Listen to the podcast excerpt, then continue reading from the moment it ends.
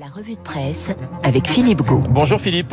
Bonjour Renaud et bonjour à tous. Un mot d'ordre ce matin dans la presse, mobilisation générale. Oui, mobilisation générale tout d'abord pour les candidats à l'élection présidentielle à deux semaines du premier tour avec la crainte d'une abstention maximale selon Libération qui revient sur l'effervescence qui a régné autour des meetings des candidats ce week-end. Pour l'Alsace, le sprint final est lancé dans une dernière ligne droite selon la Marseillaise et la Provence et la chasse aux voix s'intensifie pour les dernières nouvelles d'Alsace.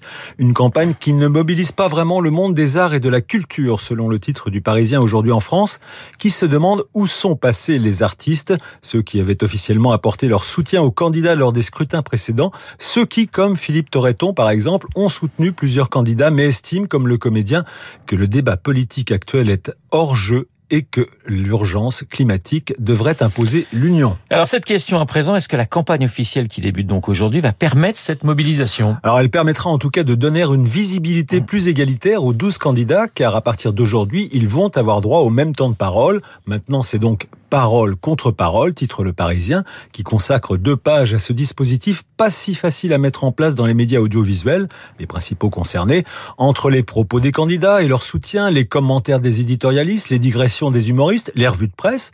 Alors faut-il par exemple diffuser l'intégralité du discours d'Emmanuel Macron le 2 avril, ce qui obligerait à compenser le temps de parole des 11 autres candidats? Vous imaginez le casse-tête. Il y a également le problème des réseaux sociaux sur lesquels tous les grands médias et leurs journalistes interviennent, mais qui échappent aux règles de contrôle de l'ARCOM. Pour l'instant, pour l'opinion, c'est très clair, il faut abandonner l'égalité du temps de parole, selon l'éditorialiste du quotidien libéral. C'est la négation même du journalisme dont la première mission est de hiérarchiser l'information. Olivier Auguste qui propose d'instaurer une exposition minimale pour chaque candidat.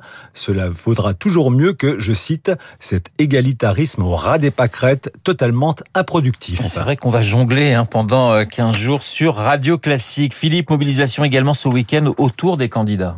A commencer Renault par Éric Zemmour, dont le meeting au Trocadéro hier aurait rassemblé, selon ses équipes, près de 100 000 personnes.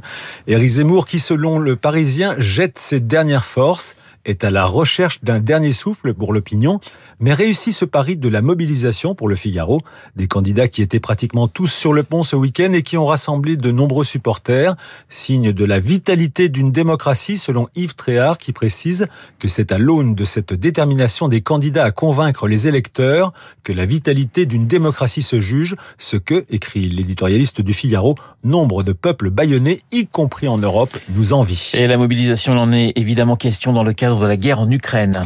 Mobilisation vertueuse et remarquable déjà de la part de la population des villes ukrainiennes bombardées par l'armée russe depuis maintenant plus d'un mois. Kharkiv notamment, la deuxième plus grande ville de l'Est du pays, en grande partie détruite, mais qui n'est toujours pas tombée et à laquelle le Figaro consacre un long reportage sur deux pages avec des témoignages graves et bouleversants d'habitants du quartier où écrit Margot Ben, rien ne bouge, sauf des flammes qui entraînent dans leur danse macabre des squelettes de béton. Les bombes ne ciblent pas, elles s'abattent au hasard. L'autre mobilisation que l'Ukraine appelle de ses voeux, c'est celle de l'Europe, confrontée au défi de réarmement pour les échos, qui consacre un long dossier à ce sujet, tandis que la Croix évoque une course folle aux armements que le pape qualifie de démente. Autre conséquence de ce conflit, toujours dans la Croix, les risques de pénurie de blé, notamment pour l'Afrique, en grande partie dépendante des approvisionnements russes et ukrainiens. Pour la Somalie, c'est 100% de blé importé de ces deux pays. 80% pour l'Égypte, premier importateur mondial de blé, et qui a décidé il y a une semaine, c'est une première, d'encadrer le prix du pain. Alors nous en parlions dans, dans, nos journaux, le PDG du groupe Orpea présente ses excuses.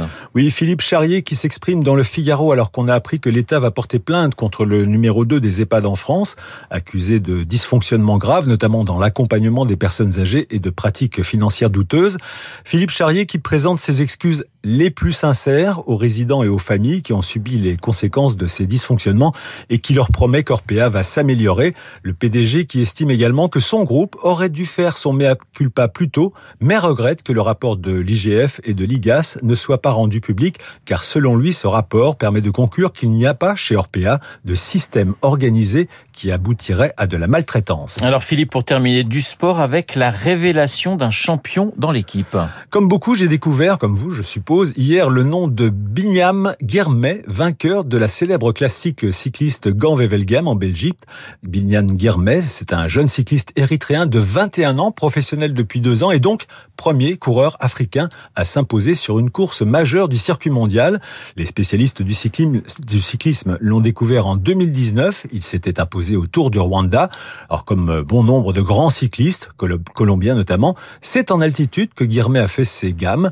Euh, c'est l'équipe nous révèle que c'est à 2000 mètres à Asmara, la capitale de l'Érythrée, qu'il s'entraînait. Alors son rêve, c'est comme un symbole, gagner une étape du Giro, le Tour d'Italie, l'Italie, pays colonisateur de l'Érythrée jusqu'en 1940. Voilà du cyclisme avec euh, Philippe. Il y avait aussi de la Formule 1, le Grand Prix d'Arabie Saoudite avec la victoire de Verstappen devant Charles Leclerc, vous oui, Et qui ont, qui ont été appelés par l'équipe les rois du pétrole, puisque c'était en Arabie Saoudite. effectivement, ça tombait plutôt bien. Dans un instant, merci Philippe, on vous retrouve demain pour une prochaine revue de presse. Dans un instant, un duo de choc, Luc Ferry, interrogé par...